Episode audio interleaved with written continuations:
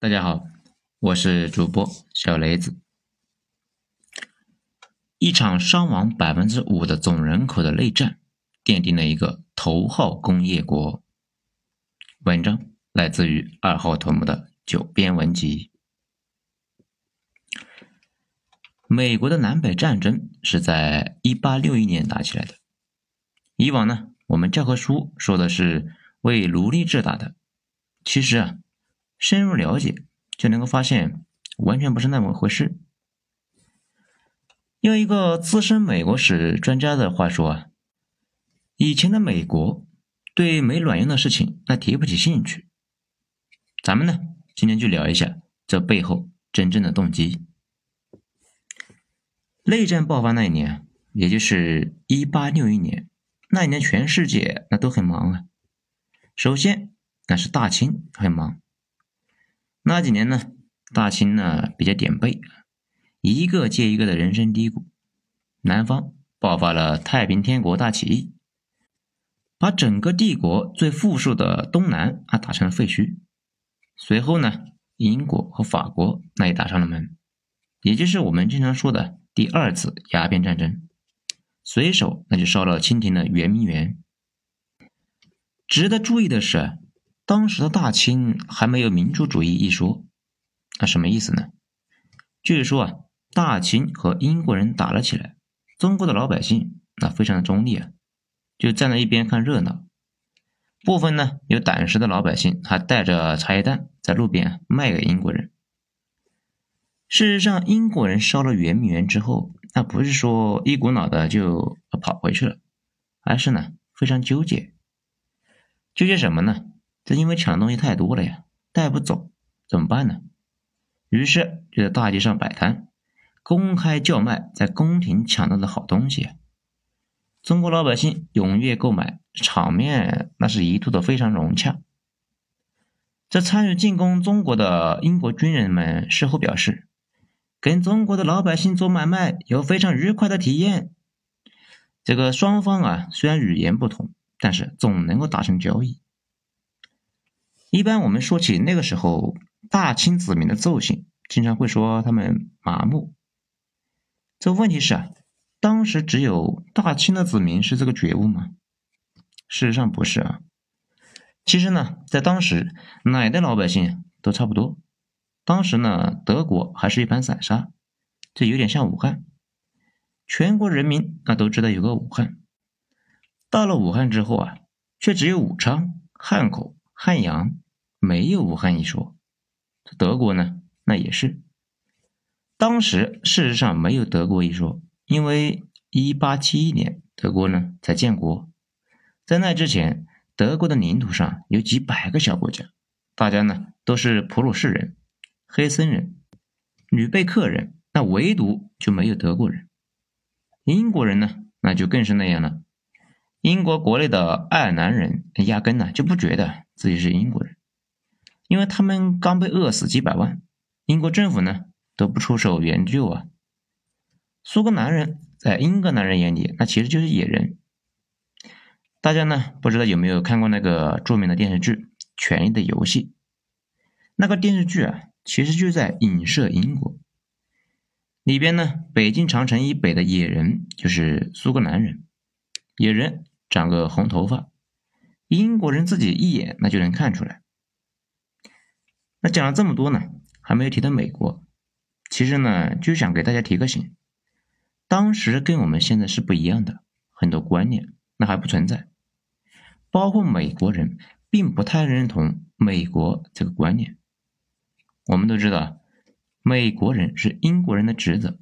其实呢，也不能这么说，因为呢，早期往北美殖民的。是全欧洲过得最不爽的人，只是英国人相对比较多。早年的英国呢，跟现在是不一样的。英国人能够率先爆发工业革命，领先整个世界，原因很多，但几乎所有的学者都认为，跟英国当时的普通老百姓的工资极低强相关。啊，注意啊，是强相关，不是说工资低所以就工业革命了。那怎么理解这个事情呢？假如啊，你是一个工厂主，你只有把工人的工资压得足够低，才会有足够的剩余价值嘛。剩下来的钱越多，你呢才有可能扩大再生产，才有可能去雇佣瓦特这样的工程师改造这个蒸汽机，才能够工业革命嘛。这工资低呢，必然就意味着老百姓过得不好啊。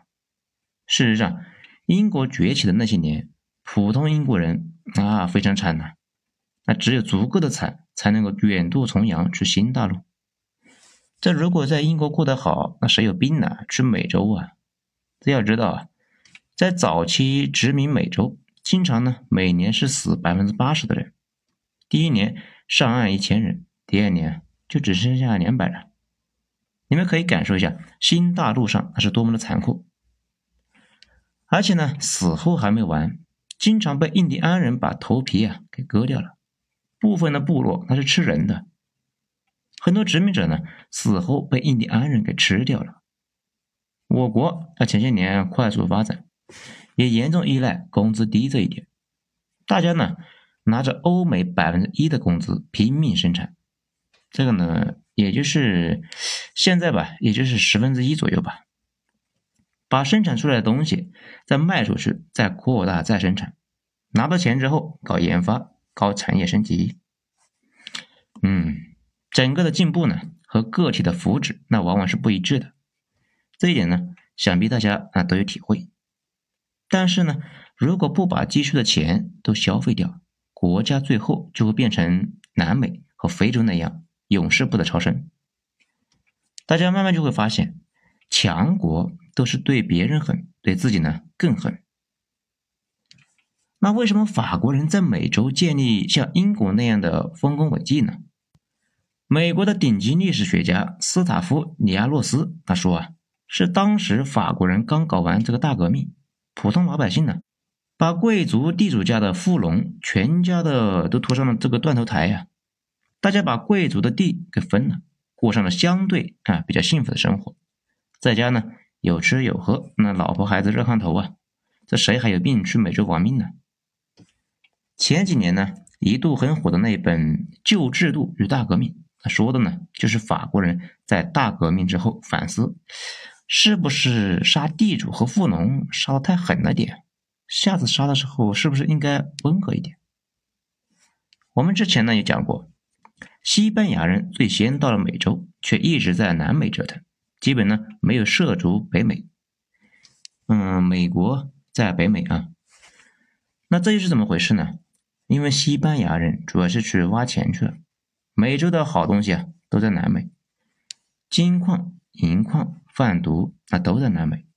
南美的环境呢，那其实很好，就是那个人种不行。现在美国的那块地啊，唯一的特点那就是平坦，龙卷风多，适合种地。英国人去美洲建立的第一个殖民地，比西班牙人晚了近一百年。整个美洲的好地方呢，那基本都被占了呀。他们呢，只好去北美种地。这不太赚钱，但玩的是越来越大。后来把英国政府赶出美洲，那也就是我们现在知道的美国。不过，美国建国的真实情况呢复杂一些。独立战争是一七八三年打完的，决定成立美国政府制宪会议呢是在一七八七年在费城胜利召开的。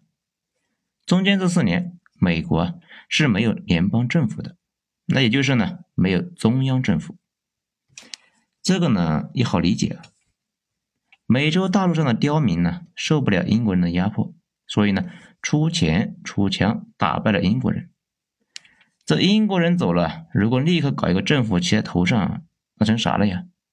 所以啊，美国的先贤们觉得，嗯，不搞中央政府那挺好。但是呢，这有个事情呢，很快就有了新变化，阶级斗争。那也有了新动向，因为有些人呢奔走相告，强烈要求搞一个中央政府。那这就奇怪了呀，怎么回事呢？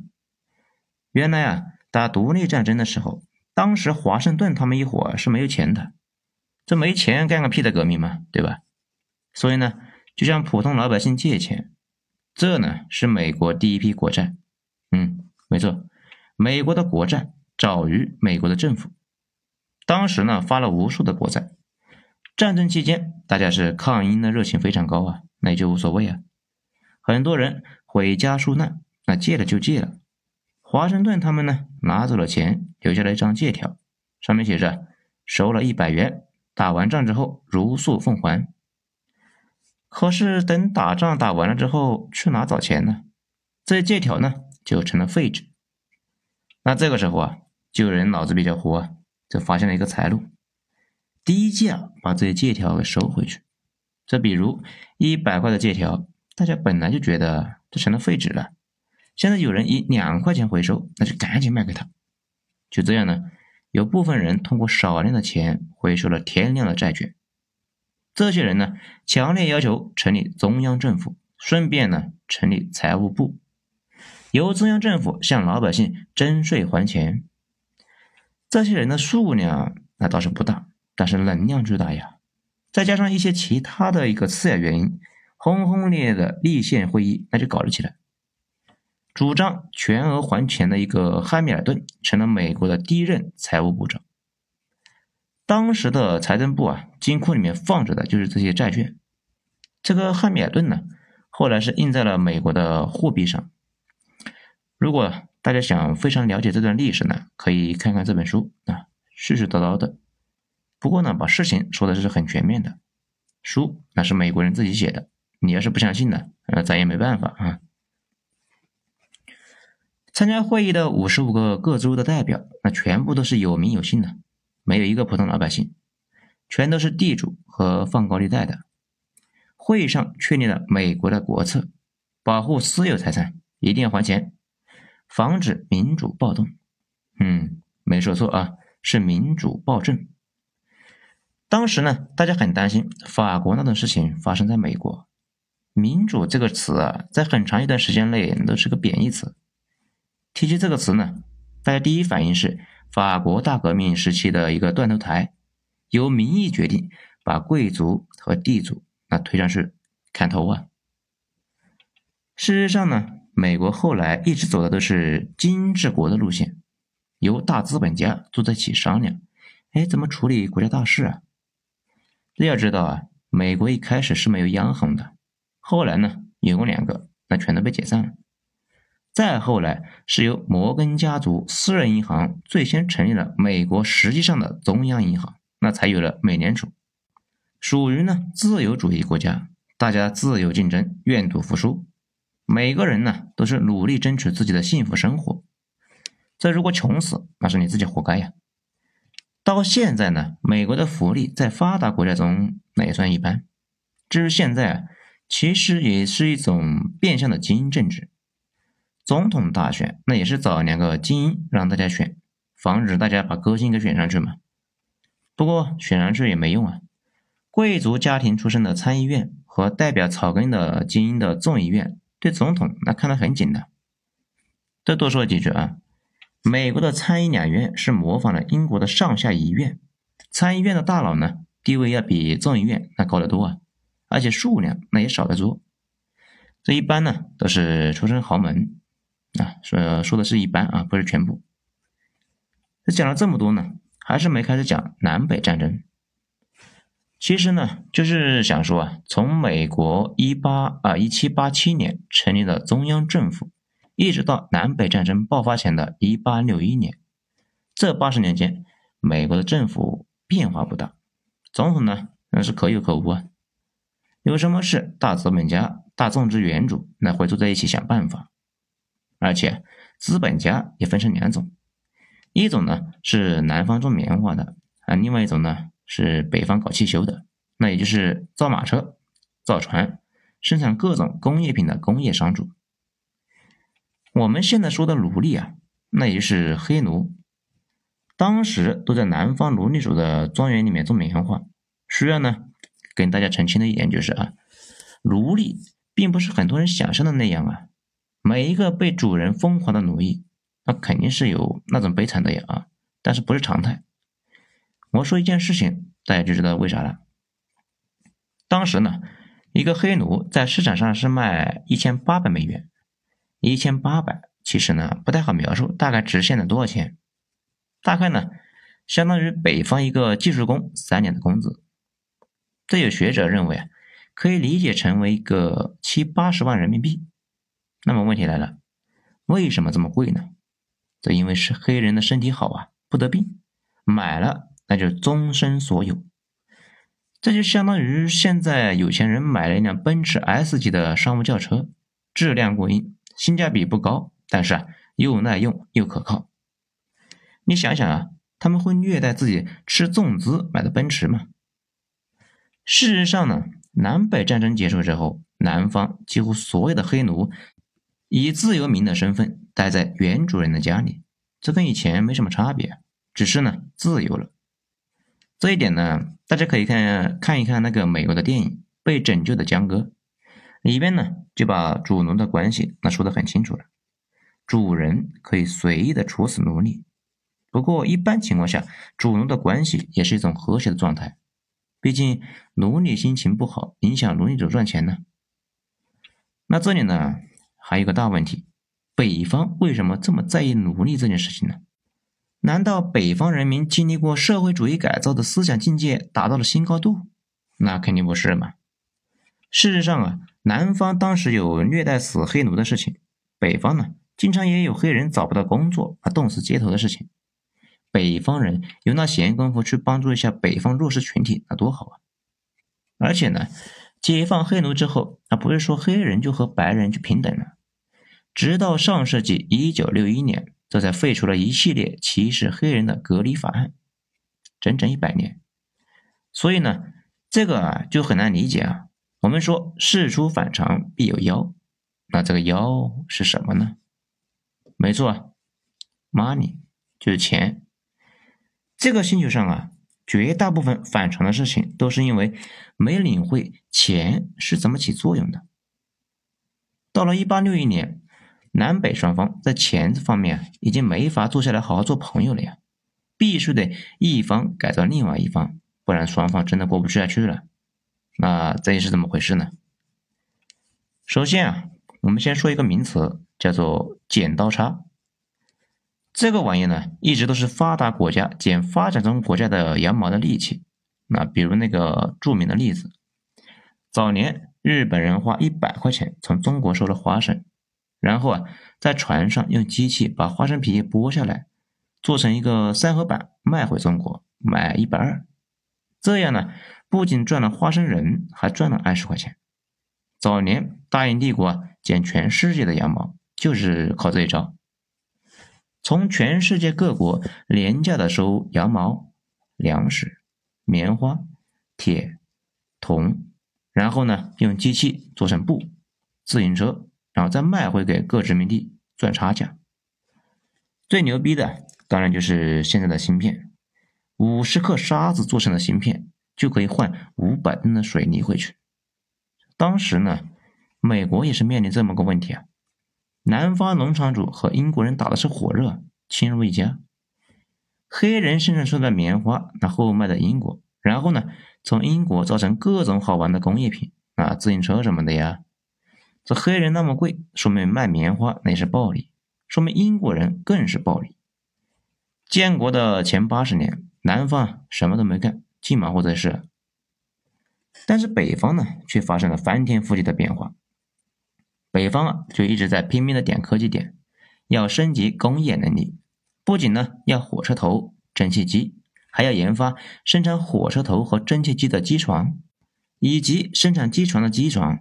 类似于啊，后来福特加了工厂的那种能力，从工厂的一头把铁矿倒进去，从另外一头呢就出来一个汽车。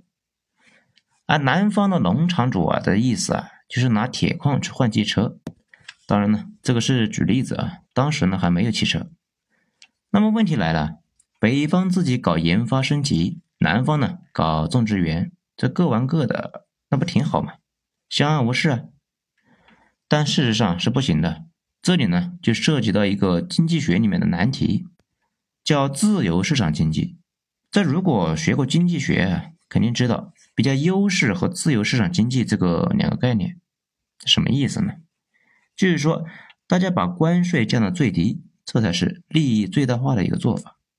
但真实的结果呢，利益当然是最大的，但是利益怎么分，那是个大问题。往往呢，就是技术强的那一边会把锅都端走啊，技术弱的一点，那就剩下点汤啊。比如民国呢，一直就有这个问题，关税太低，国内生产出来的东西啊，质量那肯定是赶不上日本、英国和美国嘛。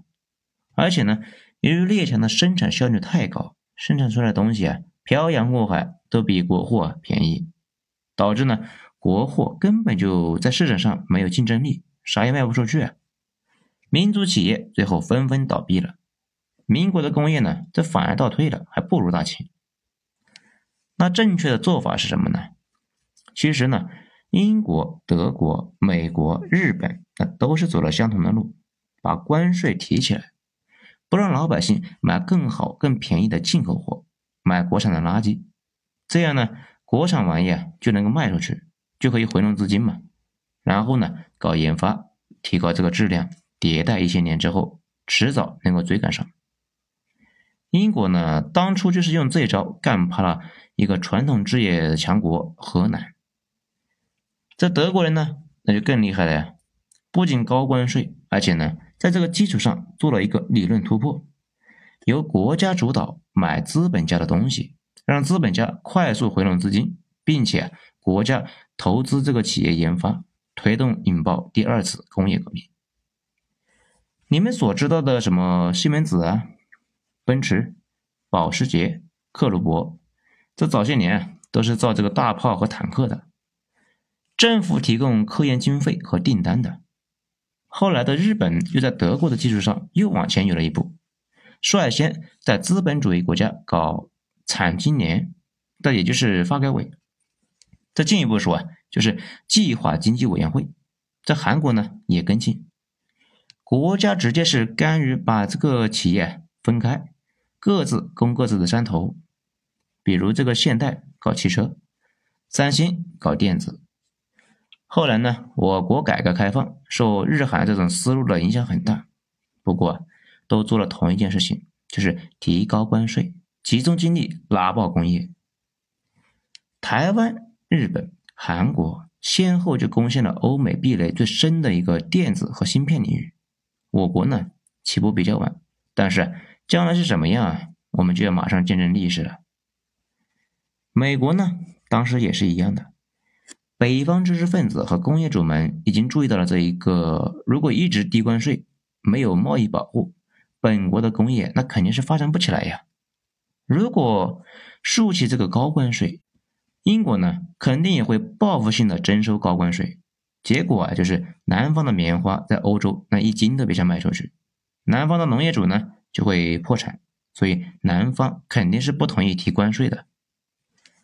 其实当时美国的上层主要是讨论这个事情，双方啊吵的是不可开交，但是这个事情普通老百姓是不会明白的，你跟他们说。咱们要提高关税、贸易保护，这样呢，我们才能够发展起来。他们会很生气啊，因为高关税之后，他们就得花高价钱才能够买到欧洲的好东西吧。平时呢，只能够消费档次低啊、质量差的一个国货，当然会很生气啊。哎，这个怎么那么眼熟呢？老百姓呢是看不到长期的。最近呢，一款游戏《兵器时代》里面。这都末日来临了，老百姓还在为是否八小时工作而纠结。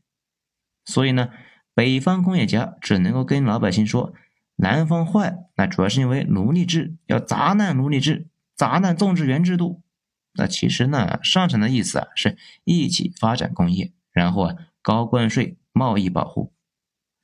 美国的上等人就压根就看不起黑人。两百年间，美国几个传统的大豪门就没有一个。接受过黑人女士或者是儿媳的，南北双方的矛盾是被林肯上台之后给激化了。在林肯之前，美国总统基本呢都是出生于南方，史称弗尼吉亚王朝。美国总统啊想搞点啥，需要到两院去授权，但是呢有个否定权。工业主们以前说要提高关税，到了南方总统这里啊，经常就被否决了。但是呢，出身北方工业党的林肯以极弱的优势赢得了大选之后，南方就失去了保险所。果然呢，他上台之后第一件事就是批准了北方工业主们提出来的一个增加关税的法案。这一下那就捅了马蜂窝了呀！南方说这日子没法过了呀，要离婚，要独立。这按照当时的法律，南方是可以独立的呀。但是我们前面呢分析了这么多，知道北方肯定是不会让这个南方独立的呀。事实上，这个时候林肯根本就没有提要废除奴隶制，只是呢通过了一个关税法案，南方就跑了。而且呢，林肯反复说过，你们不跑，我是可以不废除奴隶制的，并且呢，战争期间。林肯不止一次对南方喊话：“你们南方州谁要是放下武器不打了，就可以呢继续保持奴隶制。”这林肯本人也说：“我从来没有主张过以任何方式实行这个白人和黑人的一个种族社会及政治平等，也从来没有主张黑人也有选举权。我们的终极目标是保住联邦，而不是废除奴隶制。”这南方就根本不鸟他呀！继续打，所以呢，战争进行中期呢，干脆就把奴隶制给废除了。这一场战争呢，变成了为奴隶制而打的一场战争，而不是反分裂，更不是呢为了钱来提前庸俗啊！大家都懂的啊。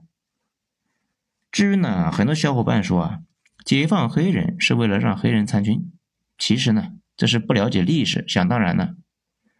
事实上啊，直到八零年后的二战。针对黑人入伍啊，有诸多的限制，不但呢限制了黑人参军的人数不得超过总人数的比例，黑人呢在美军也只能够在非洲这个战斗性的部队服役，海军呢招收的黑人几乎是全部当厨子了，海军陆战队和空军更是几乎不招收黑人，就连人数众多的陆军也基本上那是不要黑人的。你们可以去看一下美国人拍的二战片，那什么拯救大兵瑞恩呢、狂怒啊、父辈的旗帜啊，那都是没有黑人的。黑人大规模参军是从越战开始的。南北战争中的黑人这个士兵呢，基本上就是当骡子、牲口使用的。废除奴隶制呢，还有一个深层次的原因，当时啊。英国人是考虑过直接出兵去北美修理美国的北方的，甚至在议会是讨论过好几次的。但是呢，林肯通过了这个废奴隶制法案之后，就没法再掺和了，因为找不过介入的理由啊。因为你不能够为万恶的奴隶制去打仗。这里呢，多说一句，英国进攻大清的鸦片战争也不是因为鸦片。而是因为大清破坏了自由贸易的准则，出兵打仗，政治上呢，那得说得过去才行呢。英国人在此方面那非常的认真呢，除非是去南非抢金矿的那种战争，否则呢，一定要找一个冠冕堂皇的理由啊。至于美国南北战争的过程，嗯，一个词描述就是血腥，太血腥了，搞得是那么的儿童不宜啊。关键呢，还是因为当时的美国作战思想这个没有跟上武器的发展。大家呢都知道那个线列步兵吧，就是拿破仑战争时期的那种。当时呢，滑膛步枪这么一个准头，为了提高准确性，就需要呢在战成一排密集的向前射击。啊，评论区丢个图片啊，大家可以看一下，就那个造型。但是拿破仑战争呢，是美国内战前半个世纪发生的。这半个世纪里面呢，武器早已经就发生了大发展，准头不行的滑膛枪早就换上了杀伤力惊人的线膛枪。线膛枪呢，就是枪管里面有两条线，子弹出膛的时候那是旋转着的，射得又远又准，而且呢，发明了机械和威力巨大的大炮。这个背景之下呀，最忌讳的就是士兵扎堆呀，扎堆那简直就是找死。这种情况之下。美国军队的指挥官很多都是西点军校的，完全学习的就是拿破仑战争的时期的一个做法，而且呢，南北双方那都一样，结果那可想而知。我们现在熟知的一些常识啊，什么闪兵线呢，什么堑壕啊，什么匍匐前进，在当时那都是不存在的。大家都是直挺挺的排着一队，那一大坨一大坨的向前冲，结果就是成片的被屠掉。这更逗人的是呢，南北战争期间，英国的军事观察人员那也在前线观察，在目睹了血流成河之后啊，一点教训呢也没有吸取。一战办法之后，依旧呢是采用了集团冲锋，一天啊就被马克沁机枪屠掉了几万人。战争初期呢，林肯一方那非常的不给力，打不过南方嘛。不过北方的一个实力雄厚，工业化战争嘛，北方有工业，而且呢人多，前后动员起来四百万人，南方啊人少嘛，只动员起来七八十万，所以北方是打起来虎虎生威啊。而且呢，后来就开始学英国人，在自己的国土上面搞三光。北方名将外号“屠夫”的谢尔曼就带着大军直插南方的腹地，在南方烧杀抢掠，执行这个三光政策，以战养战，并且呢，一把火把这个南方最富庶的亚特兰大就给点了。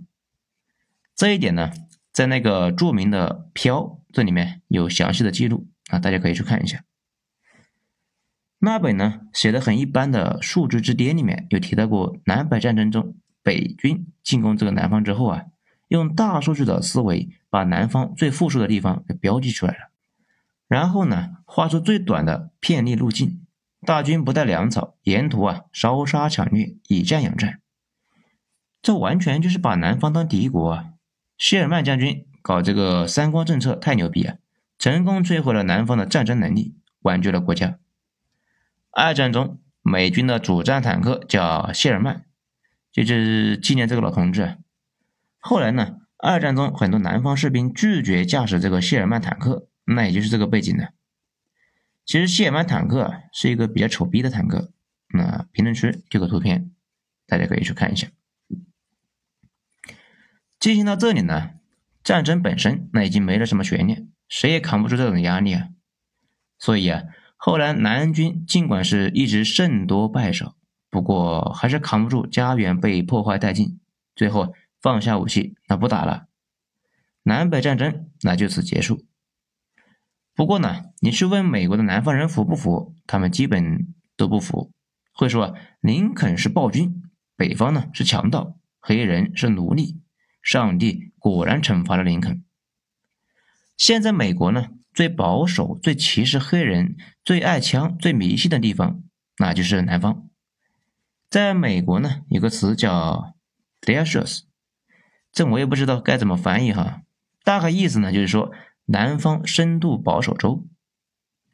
咱们第一次去南方啊，看到这种国旗还挺纳闷的，后来才知道，这就是美国内战中南方举着的一个联邦旗啊。这个旗帜呢，在评论区也丢一个图片，大家可以看一下。一场仗打下来啊，但是士兵阵亡就伤亡了上百万人，比美军一战、二战、越南战争和朝鲜战争加起来那都多啊。